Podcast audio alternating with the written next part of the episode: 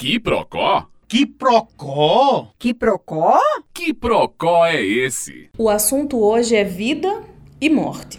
Não, não tô falando de filme de terror nem coisa do tipo, não. Nós estamos no Setembro Amarelo e muitas pessoas estão falando sobre as dores emocionais e incentivando outras pessoas a pedirem ajuda quando se sentirem sozinhas, deprimidas, crise de pânico, de ansiedade que são sintomas, são questões psicológicas, mas que têm sintomas físicos. E por que não se fala desse assunto o ano todo? Porque ainda há pessoas que não se preocupam com o sofrimento dos outros. Ou ainda, mais uma pergunta: por que as pessoas têm um desejo mórbido de conhecerem os detalhes de um suicídio ou de uma tentativa de suicídio? E não é para ajudar, são pessoas que gostam de ler na internet, de ver imagens de pessoas machucadas, de saber os detalhes, cada detalhe de um crime ou de um suicídio. Vamos a alguns dados? O levantamento realizado pela Secretaria Estadual de Saúde só neste ano de 2019, até o mês de agosto, a Paraíba registrou 120 casos de mortes por suicídio. 16 desses foram registrados em João Pessoa. Infelizmente, ainda existe uma subnotificação desses casos.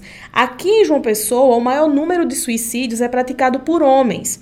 Nos anos de 2013 a 2018, foram registrados um total de 166 casos de suicídio. Entre eles, 136 foram de pessoas do sexo masculino e 30 do sexo feminino. Uma lei estadual publicada na semana passada no Diário Oficial da Paraíba obriga escolas e centros médicos, sejam públicos ou privados, a notificarem autoridades sobre atendimentos ou casos que acontecerem no estabelecimento de automutilação ou tentativas de suicídio. A lei já está em vigor, foi publicado no último dia 19 de setembro.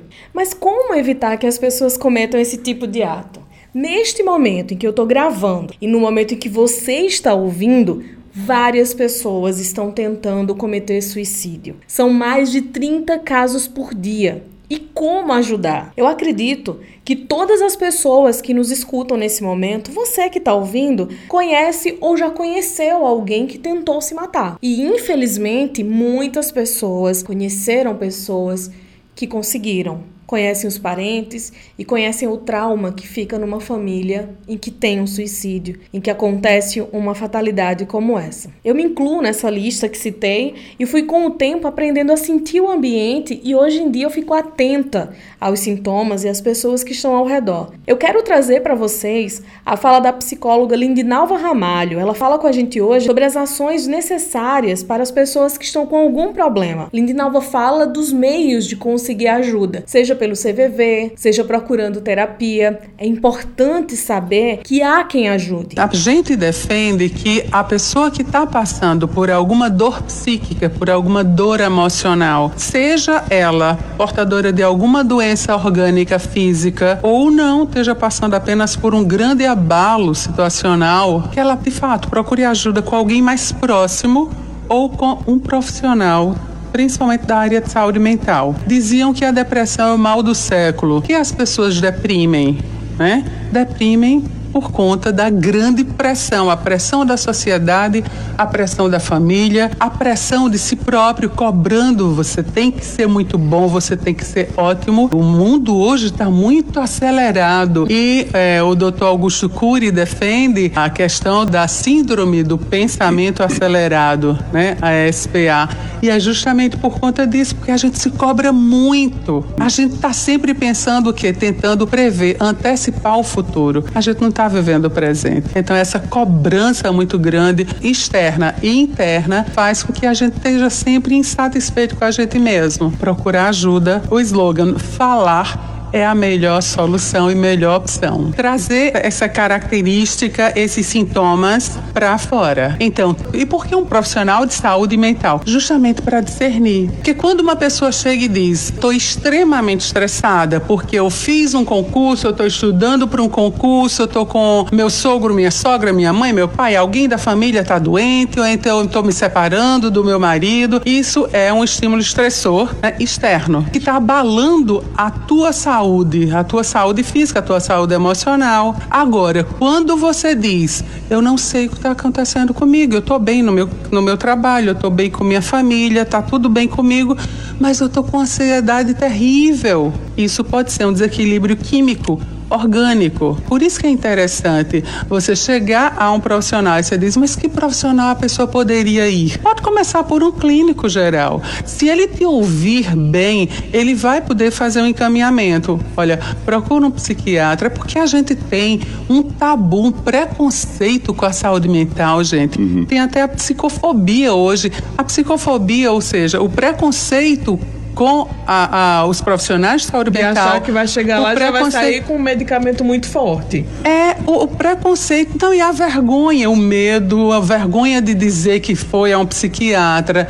Gente, isso é crime. Inclusive, um precursor dessa questão da psicofobia foi o nosso querido Chico Anísio, que sofreu de depressão durante muitos anos. Imagina, um humorista, a pessoa pensa que ele está super bem, mas o cara sofria de depressão e ele defendia muito essa questão. Então, se a gente romper com o preconceito, a gente, do jeito que vai para o médico porque está com o dente doendo, porque está com a perna quebrada, está com uma dor psíquica, uma dor emocional, meu relacionamento está ruim, eu estou mal comigo mesma. Procure um profissional. E aí, o profissional vai orientar, vai fazer todos os exames para saber se através do exame de sangue para saber se tem algum desequilíbrio no nos hormônios, né, na química uhum. de fato do organismo, não tendo tanto tudo equilibrado, aí ele vai ver. E aí, se for o caso, pode começar com a psicoterapia, mas pode já estar tá tão acumuladozinho que precisar da medicação que vai ser o psiquiatra que uhum. vai orientar, prescrever e o acompanhamento psicológico. Para quê? Olha só, se você espetar o seu dedo, quando as plantas você espeta o dedo e a pontinha do espinho vai ficar no dedo, não vai? O organismo vai encapsular essa pontinha do espinho para ele expulsar. E é isso que a mente também faz com algum estímulo externo, com alguma dor, com algum desequilíbrio, com algum estressor mesmo. Ela vai, ela inflamar lá dentro e aí ela vai expulsar, mas vai expulsar principalmente através da fala. E é nesse sentido que a psicoterapia vai te ajudar. Porque você vai chegar, não, não sei nem o que, eu vou falar, mas quando você chega lá e começa a conversar e começa a falar, quando você sai e você, aí você pode perguntar, e é só a, psiqui a psiquiatria, a psicoterapia que vai ajudar? Não um exercício físico ajuda, uma igreja, uma, um, um, exercício religioso, trabalhar na tua espiritualidade, trabalhar a espiritualidade também vai resolver. O que você come resolve. Hoje a gente já tem uma visão holística do ser humano. Hoje a gente não pode mais diferenciar, não é isso? Separar o corpo, a matéria física, da matéria espiritual, mental, emocional. O Centro de Valorização da Vida, o CVV, que é sempre muito falado, sobretudo nesse mês de setembro amarelo, foi criado há 57 anos e tem um importante trabalho de escuta. São pessoas voluntárias que escutam os relatos de quem ligar para lá. Basta ligar no número 188. Isso aí. 188. Liga do celular, liga do orelhão, liga do telefone fixo e fale. Você não precisa estar no momento de crise, não precisa deixar o momento chegar, ficar muito grave, ficar extremo, para que você faça uma ligação. Ligue, e converse. Se não tem como procurar uma terapia profissional, procurar um psicólogo, ligue para o CVV. Peça ajuda. Vale a pena viver, mesmo que esteja difícil de você prestar atenção nisso agora. Meu nome é Ivna Souto e esse foi o Que Procode hoje.